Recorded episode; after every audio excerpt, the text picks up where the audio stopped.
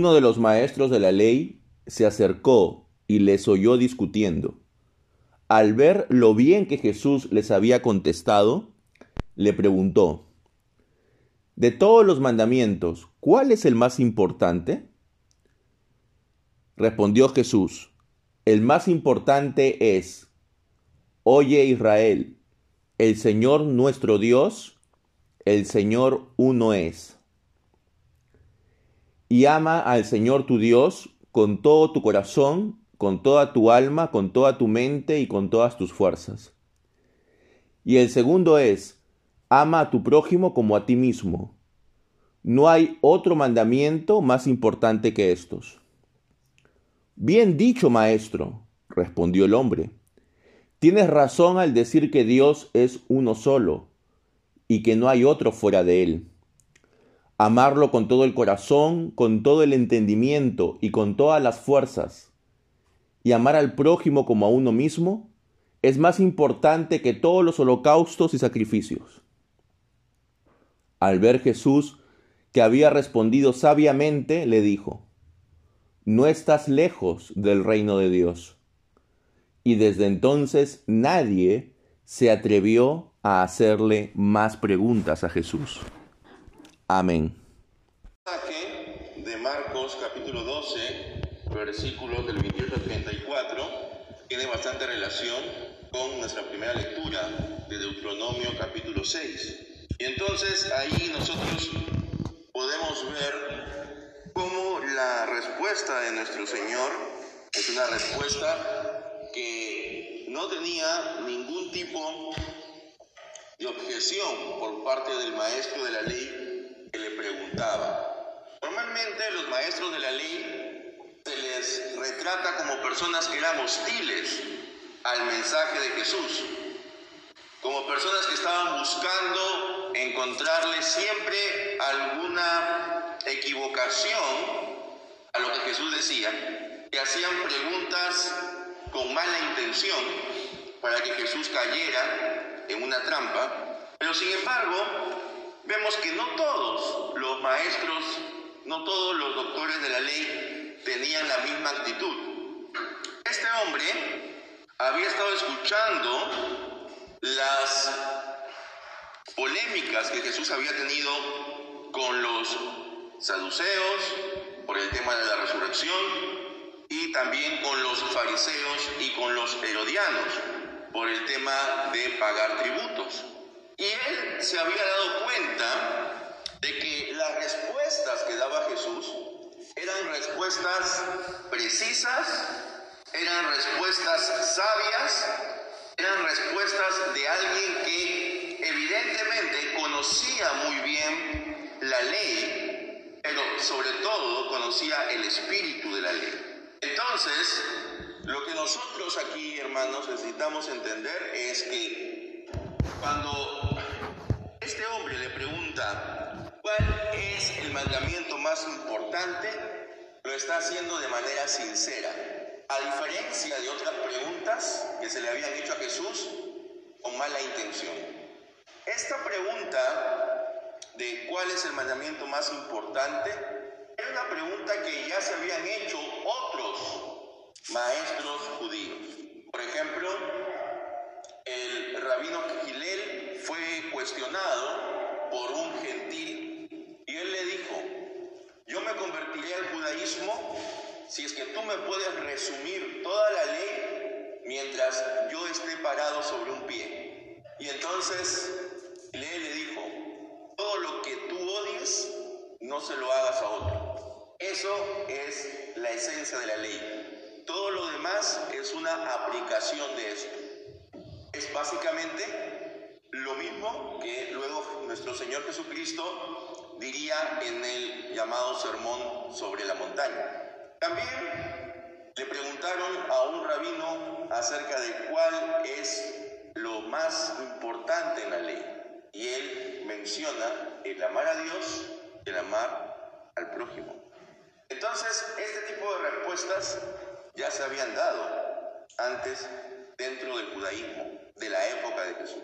El amar a Dios estaba en Deuteronomio 6, el amar al prójimo, Levítico 19. ¿Y por qué estos dos? Porque la ley contenía disposiciones en relación a nuestra relación con Dios y en relación en cuanto a nuestra relación con los hombres.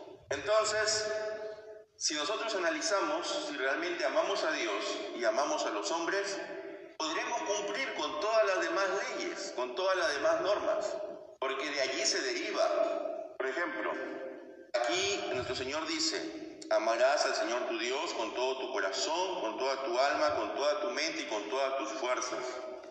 Él señala cuatro aspectos, mientras que en Deuteronomio 6 indica Amarás al Señor tu Dios con todo tu corazón y con toda tu alma y con todas tus fuerzas. Aquí nuestro Señor le añade mente.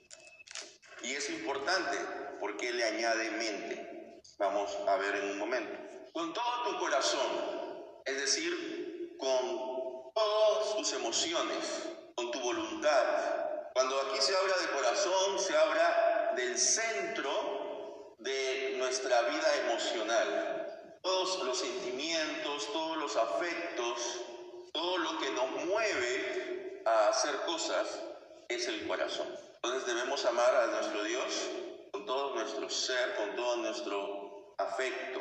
Amarlo con toda nuestra alma. El alma era aquello que le daba vida a las personas. Era la vitalidad, era la capacidad de las personas para poder realizar las cosas, con toda nuestra mente. Ahí está hablando más de la capacidad de razonar, la capacidad de poder llegar a un buen entendimiento de lo que dicen las escrituras. Y con todas nuestras fuerzas, es decir, ya con las acciones que realizamos. Y en cuanto a las acciones, incluye lo que tenemos nosotros, es decir, con lo que poseemos. Si no lo amamos con todo lo que somos, con todo lo que tenemos, entonces no amamos realmente a Dios.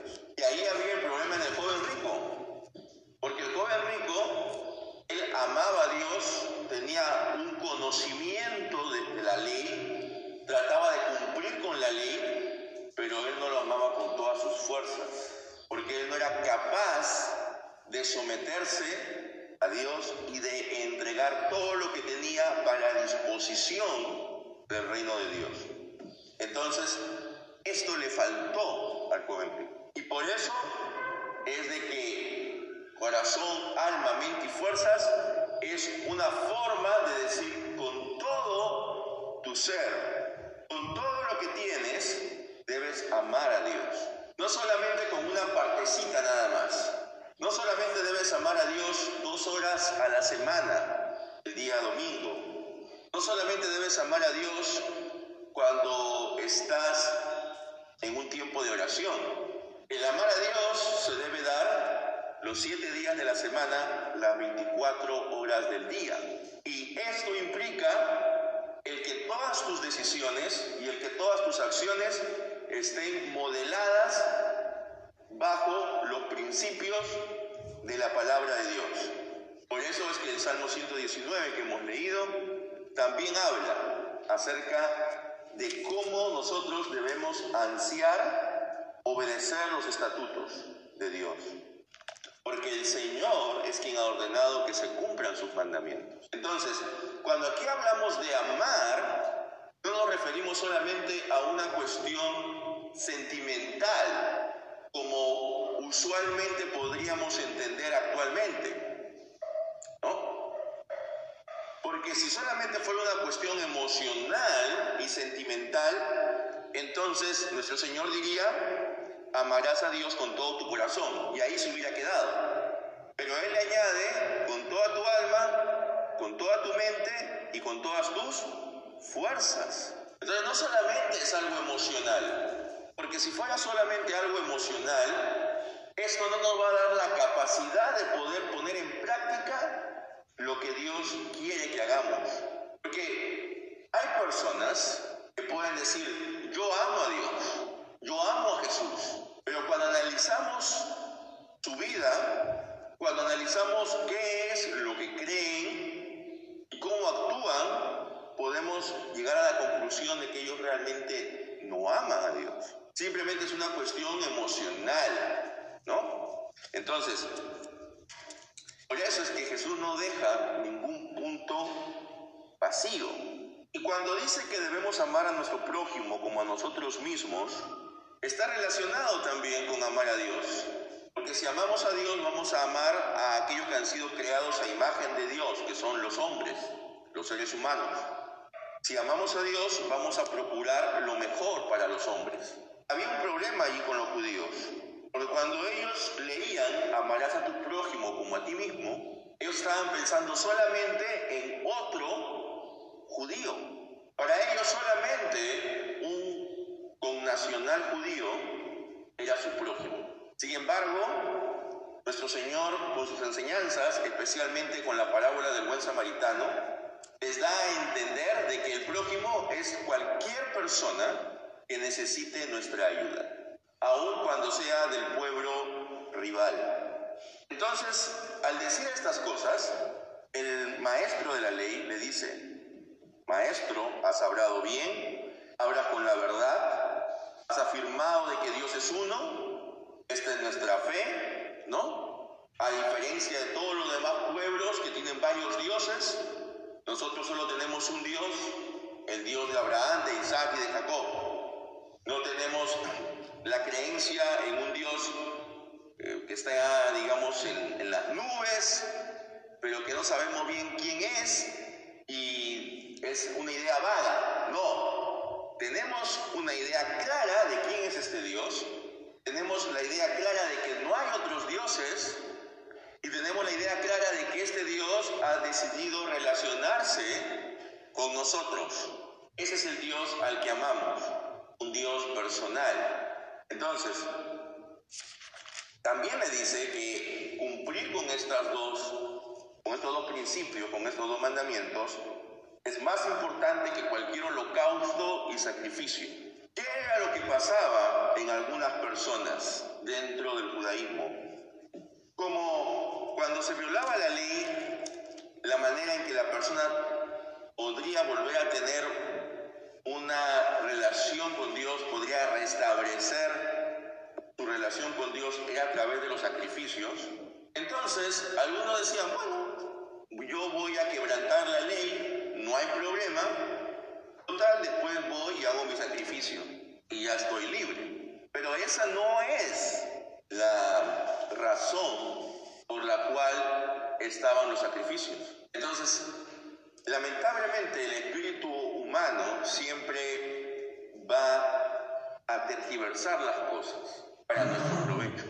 Y todo este sistema de holocaustos y sacrificios se habían quedado a veces en un simple ritualismo. La gente iba, cumplía con el sacrificio y ya estaban nuevamente aptos. A veces también tenemos esa idea en el cristianismo. Tenemos la idea de que uno puede hacer lo que sea, pero luego va a la iglesia, hace algunos sacrificios, ¿no? Entre comillas, ya no quemando un animal, pero haciendo algún otro tipo de sacrificio, de repente un ayuno, de repente una vigilia, catolicismo romano, una peregrinación. Y entonces dice, ya he expiado mis culpas con esto. Entonces ya todos los pecados que he cometido ya han sido redimidos por aquello que he hecho y entonces ya estoy limpio nuevamente. Y no es así.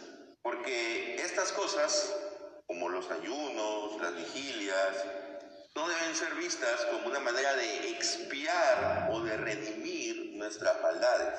Porque ya nuestros pecados han sido expiados por el único sacrificio de Jesucristo. Entonces, lo importante, hermanos, antes que los ejercicios religiosos, antes que cualquier ceremonia o rito, lo importante es que amemos a Dios de corazón, con nuestra alma, mente y fuerzas, y a nuestro prójimo. Porque de lo contrario, nuestra vida religiosa será superficial y solo se quedará en lo superficial, en lo externo. en lo ceremonial, pero no habrá una renovación de nuestra mente.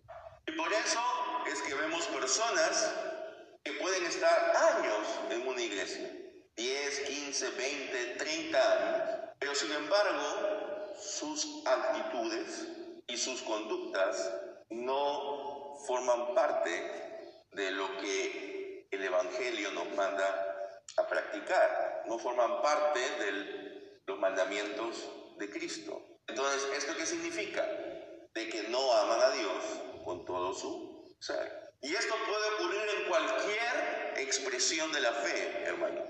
No solo en el catolicismo romano, aunque allí se da mayoritariamente, pero también puede ocurrir dentro de las iglesias evangélicas. Con esto, por supuesto, no estoy diciendo que está mal el realizar ceremonias y actividades religiosas, pero cuando asistamos a estas actividades, debemos hacerlo como parte de nuestro amor a Dios. No verlo como una carga, ni tampoco verlo como un sacrificio. Si realmente uno ama a Dios, entonces va a querer pasar más tiempo teniendo contacto con Él. Va a querer pasar más tiempo estudiando su palabra. Va a querer pasar más tiempo en contacto, en oración va a querer pasar más tiempo compartiendo con aquellos que también aman a Dios. Sería un poco incoherente que alguien diga yo amo a Dios, pero no quiero pasar tiempo con Él. Si tú amas a alguien, entonces deseas pasar tiempo con Él. Incluso aquellos que están enamorados, ¿no? en la época que están enamorados, ¿qué es lo que hacen? cuando saben que ese día van a ver a su novia. Se preparan, ¿verdad? Buscan una buena ropa, se bañan, se perfuman, se, se arreglan, de repente incluso hasta buscan comprarle algo, ¿verdad? ¿Por qué? Porque deseas pasar tiempo con esta persona, deseas que el tiempo que esa persona pase contigo sea agradable. Entonces, si decimos que amamos a Dios, también deberíamos prepararnos para esto, prepararnos para los servicios de adoración, prepararnos para nuestros tiempos de estudio, tener todo listo para esos momentos. Cuando Jesús ve de que este hombre ha respondido también de manera sabia, le dice, no estás lejos del reino de Dios y ya nadie se atrevía a preguntarle más. ¿Por qué él no estaba lejos? Porque ella tenía el conocimiento correcto. Ahora lo único que faltaba era saber si él estaba dispuesto a aceptar a, a Jesús como el Hijo de David, como el Mesías, y a poner en práctica lo que él mismo ha reconocido de que amar a Dios con todo nuestro ser y amar a nuestro prójimo como a nosotros mismos son los dos más grandes principios que están en la ley. Él estaba en lo correcto, pero ¿lo pondría en práctica? ¿Él estaría dispuesto a someterse a las enseñanzas de Jesús? No lo sabemos. Marcos deja esto en el aire, digamos. No nos dice si él se convierte en un seguidor de Jesús o no. Pero si él no se convierte en un seguidor de Jesús, a pesar de que tenía el enfoque correcto, él puede formar parte del reino de Dios. Solamente aquellos que aman a Dios con todo su ser y que reconocen en Jesús como el enviado de Dios que quita el pecado del mundo y que aman a su prójimo como a sí mismos, solo ellos son los que forman parte del reino de Dios. Ahora, hermanos, nosotros formamos parte de ese reino. Estamos amando a Dios con todo nuestro ser. Esto se evidencia en nosotros. Estamos viendo la adoración comunitaria a Dios como una parte esencial de nuestra vida o lo estamos viendo como algo opcional, como algo que si no tengo otra cosa mejor que hacer, el domingo en la mañana, entonces lo haré. Yo no tengo otra cosa más atractiva que hacer. ¿Cómo nosotros estamos visualizando esto? El amor, hermanos, se demuestra con el interés que pone una persona. Cuando una persona dice, es que no tengo tiempo, en realidad no es que no tenga tiempo, sino que no tiene interés. Porque cuando una persona realmente le importa algo, saca tiempo de donde sea, ¿o no es así? Si volvemos al ejemplo de los enamorados, usted si realmente quería ver a su novia, era capaz incluso de hacer todas las labores que tenía que hacer con mayor rapidez para tener más tiempo libre o un tiempo libre necesario y suficiente para poder verla. De repente si vivía en otra ciudad, usted era capaz de quizás mover su día de descanso en el trabajo y trabajar horas extras para tener un día más de descanso, digamos, un día de descanso que coincida con el día de descanso de su novia e ir a verla. Y yo he sido testigo de situaciones así. ¿Por qué? Porque hay interés. Cuando hay interés realmente en algo o en alguien, uno lo hace. ¿A cuántos de nosotros que nos gusta el fútbol, cuando fue el Mundial del 2002 y muchos de los partidos eran en la madrugada, nos quedábamos de madrugada viendo los partidos. Yo recuerdo perfectamente con mi padre a las 3 de la mañana viendo algunos partidos. Y es más, poníamos a veces el despertador a esa hora, ¿no? Para poder estar atentos. O a veces ni siquiera era tanta la atención, si era un partido importante, que a veces de repente ni siquiera podías dormir bien, porque no querías quedarte dormido y no ver el partido. Y esto lo hacíamos por fútbol, hermanos. Nuevamente, si alguien tiene interés en algo, va a hacer lo posible por estar ahí. Y mucha gente hacía esto y iba al trabajo somnoliento. ¿Por qué? Porque quería ver el fútbol. Pero sin embargo, cuando es algo relacionado con la adoración a Dios, cuando es algo relacionado con el estudio de la palabra de Dios, cuando es algo relacionado con la ayuda que le puedo dar a mi prójimo, pareciera que lo tenemos como algo secundario. Mostremos, hermanos, el amor, mostremos realmente esa pasión y ese interés por Dios y por el prójimo que está en nuestro medio. Mostremos que realmente amamos a Dios con todo nuestro ser y que amamos a nuestro prójimo como a nosotros mismos. Que el Señor nos ayude a poder realmente manifestar esto. Amén.